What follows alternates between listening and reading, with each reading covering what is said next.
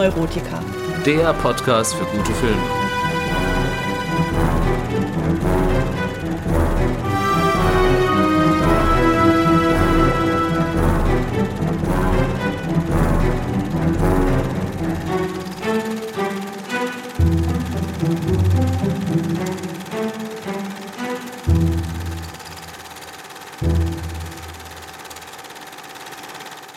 Hallo und herzlich willkommen zu einer neuen Folge von Die Filmneurotiker. Schön, dass ihr wieder eingeschaltet habt und mir, dem Matthias, zuhört, wie ich mit euch zusammen hinter die Kulissen eines interessanten Films blicke. Heute ist dies ein Actionfilm aus dem Jahr 1977 und zwar nicht irgendein Actionstreifen, sondern der erste James Bond-Film, den ich hier bei Die Filmneurotiker besprechen möchte. Er trägt den Titel Der Spion, der mich liebte und wird von 007-Hauptdarsteller Sir Roger Moore als sein bester Film der Reihe bezeichnet. Ob er damit recht hat, dazu später mehr. Zunächst möchte ich die Episode aber wie gewohnt mit den News beginnen. Auch wenn sie bereits etwas zurückliegt, so möchte ich es nicht missen, nochmal einen Blick zurück auf die Oscarverleihung 2023 zu werfen. Im Gegensatz zu letztem Jahr, als es weniger um die ausgezeichneten Filme als vielmehr um den Ohrfeigenskandal rund um Will Smith ging, verlief die diesjährige Veranstaltung erfrischend geräuschlos.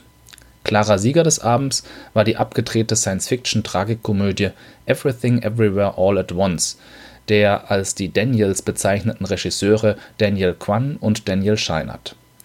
Der Film gewann insgesamt sieben Oscars, einschließlich bester Film, beste Regie, Beste Hauptdarstellerin für Michelle Yeoh, Beste Nebendarstellerin für Jamie Lee Curtis und Bester Nebendarsteller für Ke Huy Quan.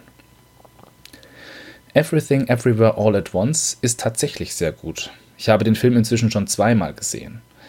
Er hat die vielen Lorbeeren daher auf jeden Fall verdient. Es ist ein mutiger Film, der Genregrenzen sprengt, neue Wege in der Science Fiction geht und sich vor allem traut, eine vom Leben gebeutelte chinesische Immigrantin jenseits der 60 in den Mittelpunkt zu stellen und sie, gerade wegen ihrer vielen Probleme und Unzulänglichkeiten, zur Retterin eines bedrohten Multiversums zu machen. Michelle Yeoh, die unter anderem uns Star Trek-Fans auch bereits für ihre furiose Darstellung der Imperatorin in Star Trek Discovery bekannt ist, trägt diesen Film mit ihrer herausragenden Darstellung förmlich. Sie hat den Oscar als beste Hauptdarstellerin wirklich verdient. Wenngleich es mir für ihre schärfste Konkurrentin im Oscar-Rennen, die einstige Galadriel-Darstellerin Kate Blanchett, auch etwas leid tat, die als ebenso kongeniale wie problematische Dirigentin Lydia Tarr im gleichnamigen Musikerdrama nicht weniger brillierte. Die Academy hat sich sicherlich auch für Jo statt Blanchett entschieden, um ein Zeichen für die asiatischstämmige Community in Hollywood zu setzen. Zu der gehört auch ihr Kollege Ke Huy Quan, der in seiner Dankesrede für den Oscar als bester Nebendarsteller sehr bewegend von seinem steinigen Weg in der Stadt der Stars berichtete. Seinen ersten großen Auftritt hatte Quan bereits 1984 als Kinderdarsteller an der Seite von Harrison Ford in Indiana Jones und der Tempel des Todes. Danach musste er sich jedoch durch eine über 20-jährige Durststrecke quälen, weil in Hollywood lange Zeit einfach kaum Rollen an asiatischstämmige Schauspielerinnen und Schauspieler vergeben wurden er verdingte sich daher als Stuntman und wartete auf seine Gelegenheit. Diese kam nun endlich also und wurde auch gleich Oscar prämiert. Was für ein schönes Happy End. Freuen durften sich bei den diesjährigen Oscars aber auch die Vertreter des deutschen Films. Der deutsche Kriegsfilm Im Westen nichts Neues von Regisseur Edward Berger wurde mit insgesamt vier Oscars ausgezeichnet, darunter auch die renommierten Preise für den besten internationalen Film und die beste Filmmusik des ebenfalls deutschen Komponisten Volker Bertelmann. Die Netflix-Produktion ist damit der erfolgreichste deutsche Film, gemessen an gewonnenen Academy Awards.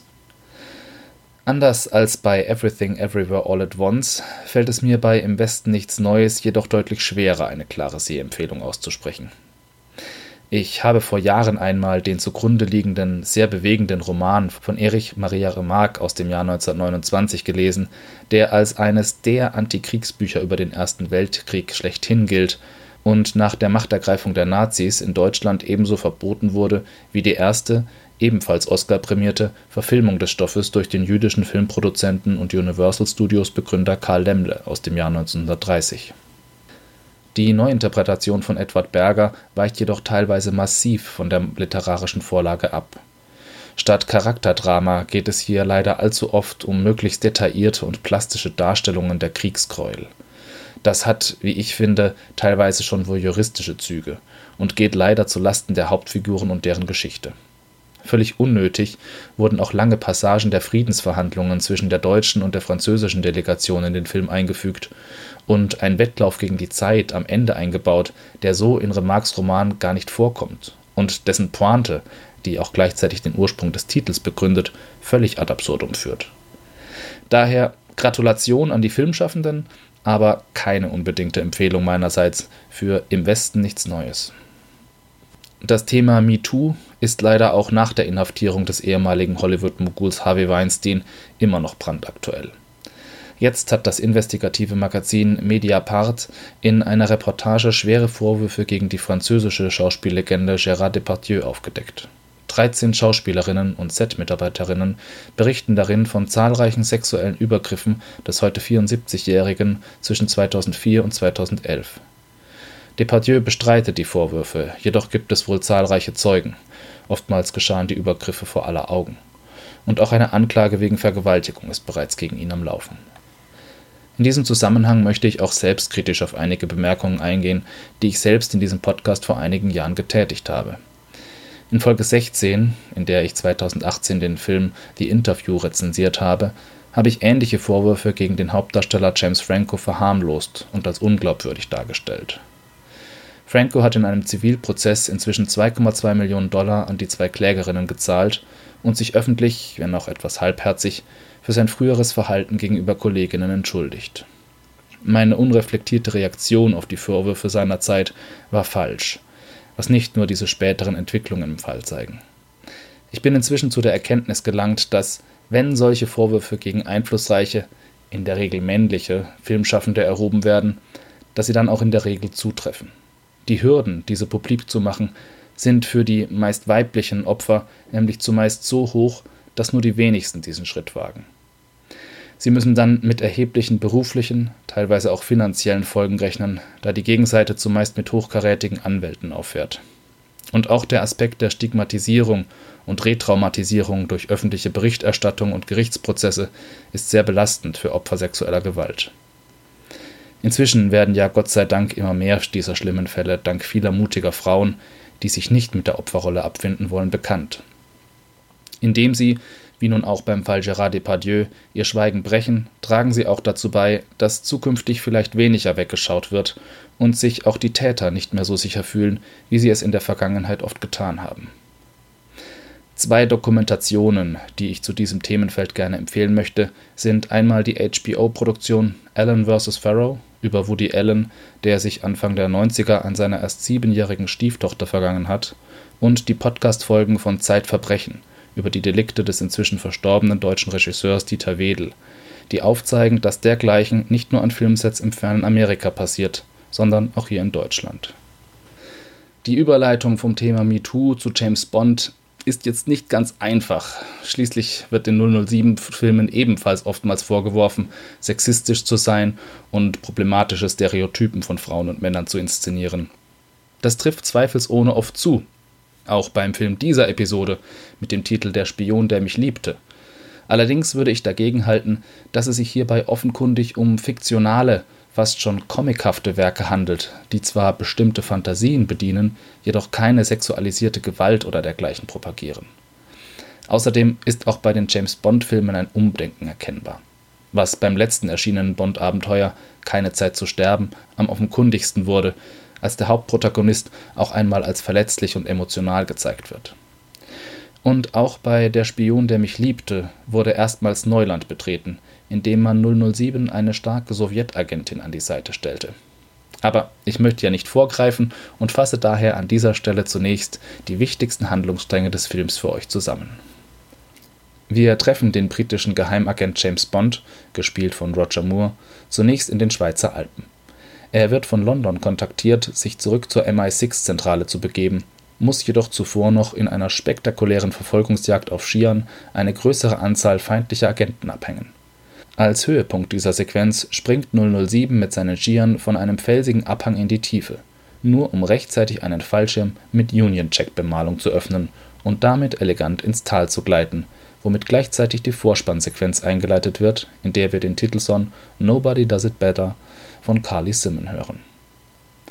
Im Hauptquartier des britischen Geheimdienstes erfährt Bond schließlich, weshalb das Königreich wieder einmal seinen besten Agenten braucht. Ein britisches und ein russisches Atom-U-Boot sind spurlos verschwunden, und er soll herausfinden, was es damit auf sich hat. Eine Spur führt ihn nach Ägypten. Dort soll 007 bei dem Schwarzmarkthändler Max Calbar die Pläne für ein Ortungssystem erwerben, das ihn zu den U-Booten führen soll. Hier trifft Bond erstmals auf Major Anja Amasova. Die attraktive junge Frau ist Top-Agentin des sowjetischen Geheimdienstes und soll ihrerseits die Pläne in ihren Besitz bringen. Als beide vom riesenhaften Beißer angegriffen werden, dessen Waffe tatsächlich sein metallisches Gebiss ist, fliehen sie zunächst gemeinsam, bevor Amasova Bond jedoch mit Betäubungsgas außer Kraft setzt als er wieder erwacht, sieht er sich seinem Vorgesetzten M. und General Gogol, dem Chef des sowjetischen Geheimdienstes, gegenüber. Diese eröffnen ihm, dass er und Anja Amasova von nun an gemeinsame Sache machen sollen, um die U-Boote wiederzufinden. Eine weitere Spur führt die beiden nach Sizilien. Auf der Zugfahrt dorthin erhalten sie wieder unangenehme Gesellschaft vom Beißer. James Bond schafft es schließlich nach einem harten Kampf, den Hühnern aus dem Zug zu werfen Danach verbringt er die Nacht mit Anja in deren Zugquartier. Getarnt als Meeresforscher-Ehepaar machen sich die beiden kurz darauf zu ihrem Reiseziel auf, dem Unterwasserlabor Atlantis des Millionärs und Meeresforschers Karl Stromberg, gespielt vom deutschen Schauspieler Kurt Jürgens. Bond und Amasova finden heraus, dass er, mit Hilfe eines Supertankers, dessen Rumpf sich wie ein Maul öffnen lässt, die U-Boote entführt hat er plant mit deren Hilfe einen atomaren Krieg zwischen den USA und der Sowjetunion anzufachen. Nur er und seine Auserwählten sollen auf Atlantis diesen überleben und die Welt dann neu bevölkern. Vom Beißer, der ebenfalls ein Lakai Strombergs ist, werden die beiden Agenten jedoch enttarnt und müssen in Bonds Lotus Esprit, einem vom MI6-Tüftler Q zum U-Boot umfunktionierten Sportwagen inklusive Raketengeschoss, fliehen an Bord eines britischen U-Boots begeben sich Bond und Amasova nun auf die Jagd nach dem Supertanker Liparus, um Strombergs teuflischen Plan noch zu vereiteln. Ob und wie ihnen das gelingt, das möchte ich an dieser Stelle jedoch noch offen lassen, falls ihr euch den Film noch ansehen möchtet. So viel also zum Inhalt.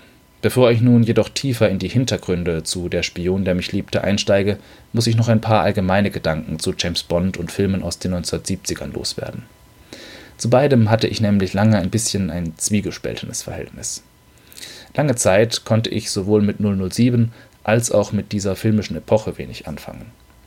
Alte James Bond-Filme wirkten auf mich oft antiquiert. Das liegt sicherlich daran, dass ein Bond-Film es in der Regel ja gerade nicht darauf anlegt, möglichst zeitlos zu wirken, sondern ganz im Gegenteil, der Held immer auf der absoluten Höhe seiner Zeit dargestellt wird. Das gilt für die Musik, den Stil, die Mode und nicht zuletzt die technischen Tricks, mit denen James Bond seinen Gegnern immer ein Schnippchen schlägt. Vieles davon kann Jahrzehnte später durchaus etwas lächerlich wirken, da häufig unsere heutigen technischen Geräte, Stichwort Smartphone, bereits wesentlich mehr zu leisten in der Lage sind als die aufwendigen Gadgets des MI6 im Film. Inzwischen hat sich meine Sicht hierauf jedoch geändert. Wenn man die 007-Filme nämlich nicht Bier ernst nimmt, sondern eher in eine Reihe mit Superhelden oder Science-Fiction-Filmen stellt, ist vieles daran nicht mehr so lächerlich oder auch problematisch und man kann es eher als Zeitkolorit betrachten und genießen. Der Spion, der mich liebte, ist hierfür vielleicht besonders gut geeignet, weil er wirklich kein 007-Klischee liegen lässt und erstmals auch dieser typische augenzwinkernde James Bond-Humor von Sir Roger Moore voll zum Tragen kam. Hierzu muss man sagen, dass Der Spion, der mich liebte der dritte Bond-Film war, in dem Moore in die Rolle des 007 schlüpfte, jedoch der erste, in dem sich die Drehbuchautoren entschieden, Bonds Charakter nicht wie zuvor beim Ur-Bond Sean Connery als hart und tough, sondern mehr als ironisch gentlemanlike darzustellen. Das ist ehrlich gesagt auch der Grund, warum mir die James Bond-Filme mit Roger Moore einen Tick besser gefallen als mit dem ebenfalls legendären Sean Connery. Sie nehmen sich einfach nicht zu ernst und der Humor kommt hierbei nicht zu kurz. Tatsächlich wollten die 007-Produzenten Sir Roger bereits einige Male zuvor zum Helden ihrer Filme machen, nur hatte der nie Zeit. Anfang der 60er war er als Hauptdarsteller der Actionserie Simon Templar bereits ein weltweit gefeierter Fernsehstar und konnte aufgrund der Serie nicht. So entschied man sich für den damals noch weitgehend unbekannten Schotten Sean Connery. Als dieser 1966 das erste Mal von der Rolle genug hatte, wandte man sich wieder an Moore. Aufgrund der Dreharbeiten zur Serie Die Zwei hatte dieser jedoch wieder keine Zeit. So gab es bei Im Geheimdienst ihrer Majestät, der ebenfalls ein Highlight der Filmreihe darstellt, ein kurzes Gastspiel mit dem australischen Model und Schauspielneuling George Lazenby, bevor Sean Connery für Diamantenfieber noch ein letztes Mal, zumindest offiziell, wieder als James Bond zurückkehrte. 1972 passte dann schließlich alles und Roger Moore feierte mit Leben und Sterben lassen seinen gefeierten Einstand als 007. Erst zwölf Jahre und sieben Filme später beendete auch er seinen Dienst als Englands bester Geheimagent. Am 23. Mai 2017 ist der später ebenfalls wie Connery von der Queen zum Sir geadelte Roger Moore im Alter von 89 Jahren verstorben. In den späteren Jahren seiner Karriere hatte er sich als UNICEF-Botschafter sehr für Kinder in Not eingesetzt, was zeigt, dass er bei allem Ruhm immer auch sehr menschlich und sozial engagiert war. Doch blicken wir zurück auf das Jahr 1976, als Sir Roger Moore noch kein Sir war, sich jedoch bereits auf dem Zenit seiner Popularität befand und die Dreharbeiten für seinen dritten James-Bond-Film mit dem Titel Der Spion, der mich liebte beginnen sollten. Der Film stand, trotz des Erfolgs der beiden Vorgänger, zunächst jedoch unter keinem guten Stern. Anders als bei sämtlichen 007-Streifen zuvor konnte man nicht auf eine Romanvorlage von James-Bond-Schöpfer Ian Fleming zurückgreifen dieser hatte zwar einen Roman mit dem Titel Der Spion, der mich liebte geschrieben, in dem die Geschichte aus der Perspektive von einer geliebten James Bonds erzählt wird, war mit diesem jedoch so gar nicht zufrieden und verfügte daher, dass lediglich der Titel, nicht jedoch der Inhalt des Buches in einem Film verwendet werden dürften. Verschiedene renommierte Drehbuchautoren versuchten sich daher an der schwierigen Aufgabe, dem Original treu zu bleiben, jedoch gleichzeitig etwas Neuartiges zu schaffen Zeitgleich drohten der Produktion schon vor deren Start finanzielle Probleme, denn Harry Saltzman, die eine Hälfte des 007-Produzentenduos Saltzman und Broccoli, war durch anderweitige Investitionen massiv verschuldet. Seine Bank drängte ihn daher, aus Eon, der James-Bond-Produktionsfirma, auszusteigen und seine Anteile zu verkaufen. Das tat er auch, und so lastete von nun an auf den Schultern seines Freundes und Geschäftspartners Albert R. Broccoli die alleinige Bürde der Produktion diese verzögerte sich dadurch auch immer wieder, so dass bald auch Ersatz für den eigentlich vorgesehenen Regisseur Guy Hamilton gesucht werden musste, der nicht mehr verfügbar war. Schließlich nahm Bond-Veteran Louis Gilbert auf dem Regiestuhl Platz, der auch gleich sein eigenes Team mitbrachte, welches unter anderem das unfertige Drehbuch zu einem runden Schluss brachte. Auch der deutsche Schauspieler Kurt Jürgens, der Bonds Widersacher Stromberg im Film spielt, verdankt Louis Gilbert seine Besetzung Gilbert hatte bereits 1958 in Fähre nach Hongkong mit Jürgens gedreht. Die russische Agentin Anja Amasova wurde mit Barbara Bach besetzt. Sie war die Frau des United Artists Chefs, der eigentlich nur um eine kleine Rolle für das Schauspiel unerfahrene Model gebeten hatte. Zur Überraschung aller erhielt sie jedoch eine der Hauptrollen. Leider sieht man ihr die fehlende Schauspielerfahrung auch in einigen Szenen des Filmes an noch vor den eigentlichen Dreharbeiten sollte eine der spektakulärsten Stuntszenen aller Bolt-Filme überhaupt gedreht werden, und zwar 007s Sprung von einem verschneiten Berggipfel auf Skiern, ganz am Anfang des Films. Die Filmemacher hatten eine Bierwerbung mit einem ähnlichen Stunt im Fernsehen gesehen und wollten diesen nun auch in ihrem Film haben. Man kontaktierte den Stuntman aus der Werbung, erfuhr jedoch, dass der Stunt nur ein Trick war. Jedoch behauptete der Stuntman, er könne den Sprung auch unter realen Bedingungen durchführen. Gesagt, getan, begab sich das Filmteam zu Mount Asgard in Kanada, dem einzigen Berggipfel, der einerseits oben flach genug für die Skifahrt war, andererseits aber auch steil und hoch genug für den Sprung. Leider war das Wetter so schlimm, dass es nach mehreren Wochen Ausharren schon so aussah, als müsse man die Aktion abblasen. Am letzten Tag jedoch riss der Himmel auf. Flugs machten sich alle ans Werk. Insgesamt drei Kamerateams begaben sich in Position, inklusive Hubschrauber und der Stuntman düste auf Skiern und mit dem Fallschirm auf dem Rücken der kilometertiefen Schlucht entgegen. Tatsächlich verlief alles perfekt. Allerdings war Rick Sylvester, so der Name des Stuntmans, schneller unterwegs als die Kameraleute dachten. Zwei von ihnen verloren Sylvester daher aus dem Fokus. Einer jedoch konnte von Anfang bis Ende draufhalten. Und diese spektakuläre Szene hat es schließlich auch in den fertigen Film geschafft. Ganz anderer Natur waren die Probleme im Wüstensand Ägyptens, wo viele Außendrehs stattfinden sollten. Leider merkte man erst vor Ort, dass sich die Pyramiden nachts nicht wie gewünscht beleuchten ließen, sodass diese Sequenzen später aufwendig im Studio getrickst werden mussten. Aber auch sonst war Ägypten für Schauspieler und Crew alles andere als ein Sommerurlaub. Ständig fiel die wichtige Telefonverbindung nach London aus, und das Catering war katastrophal. Bevor die Stimmung kippen konnte, machte sich schließlich Produzent Albert R. Broccoli selbst auf, um Zutaten für Spaghetti mit Tomatensauce auf dem örtlichen Markt zu kaufen und kochte anschließend für die ganze Mannschaft. Die Hauptdreharbeiten fanden aber, wie bis heute bei den meisten James Bond-Filmen, in den Pinewood Studios in der Nähe von London statt. Szenenbildner Ken Adam, der bereits seit dem allerersten Abenteuer James Bond jagt Dr. No für die Kulissen verantwortlich war, sah sich hier mit einer wahren Herkulesaufgabe konfrontiert. Innerhalb von 13 Wochen musste er das größte Innenfilmset errichten, das die Filmwelt bis dato gesehen hatte, nämlich das Innere des gigantischen Supertankers Liparus, in dessen Bauch ganze drei Atom-U-Boote nebeneinander untergebracht waren. Das Set konnte tatsächlich realisiert werden und sieht im fertigen Film einfach nur fantastisch aus. Weil es aber so groß war, wusste Ken Adam nicht, wie man es überhaupt ausleuchten sollte. Er hatte keine Erfahrung mit Filmsets dieser Größenordnung. Und so bat er eine wahre Regielegende um Hilfe, nämlich den in diesem Podcast ebenfalls bereits in Folge 3 besprochenen Stanley Kubrick. Er kam zu Adam ans Set, ließ sich alles zeigen und gab seinem alten Kollegen die entscheidenden Tipps, um die Liparus ins rechte Licht zu rücken. Allerdings unter der strikten Bedingung, niemandem gegenüber seine Beteiligung am Film zu erwähnen. Zum Glück ist diese Anekdote im Laufe der Jahre doch noch an die Öffentlichkeit gesickert, sodass auch wir uns heute daran erfreuen können. Obwohl der Spion, der mich liebte, wie dieser Blick hinter die Kulissen bereits vermuten lässt, seinerzeit der teuerste Bond-Film war, der je gedreht wurde, wurde er ein riesiger Erfolg an den Kinokassen und spielte sein Budget locker wieder ein. Er wurde auch für zwei Oscars nominiert, einerseits für die Ausstattung, andererseits für den Titelsong Nobody Does It Better, gesungen von Carly Simon, der auch mein persönliches Lieblingslied der 007-Reihe ist.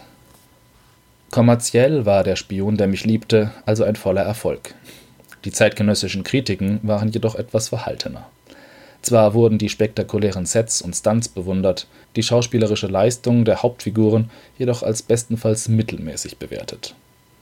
Davon unbenommen hat Roger Moore, wie bereits zu Beginn erwähnt, diesen Teil der 007-Reihe als seinen besten bezeichnet. Und tatsächlich würde ich mich dieser Einschätzung Sir Rogers anschließen. Es mag vielleicht dramaturgisch nicht der beste James Bond-Film sein, hier fallen mir zum Beispiel noch Golden Eye oder der ebenfalls bereits erwähnte Im Geheimdienst Ihrer Majestät ein, Allerdings hat Der Spion, der mich liebte, so viele ikonische Momente wie den Fallschirmstunt, Gadgets wie den U-Boot-Sportwagen Lotus oder Bösewichte wie den Beißer, dass ich gerne gewillt bin, über die fehlende schauspielerische Tiefe hinwegzusehen. Letzten Endes handelt es sich ja schließlich auch um einen Actionfilm, der in erster Linie unterhalten will und uns Popcorn-Kino im klassischen Sinne präsentieren möchte. Und das tut er definitiv. Daher vergebe ich bei meiner Bewertung 6,5 von 10 Punkten an Der Spion, der mich liebte. Zum Vergleich, bei der International Movie Database haben 112.128 User den Film mit durchschnittlich 7 von 10 Punkten bewertet. Tja, und damit bin ich auch schon wieder am Ende dieser Episode angelangt. Gerne könnt ihr mir auch diesmal wieder euer Feedback zukommen lassen, entweder über die Filmneurotiker Facebook-Seite oder aber per E-Mail an filmneurotiker.gmx.de. Und natürlich freue ich mich auch wieder über eine positive Bewertung meines Podcasts auf Spotify, iTunes oder wo auch immer ihr mich hört. Macht es gut und wie immer gilt, viel Spaß beim Filmeschauen.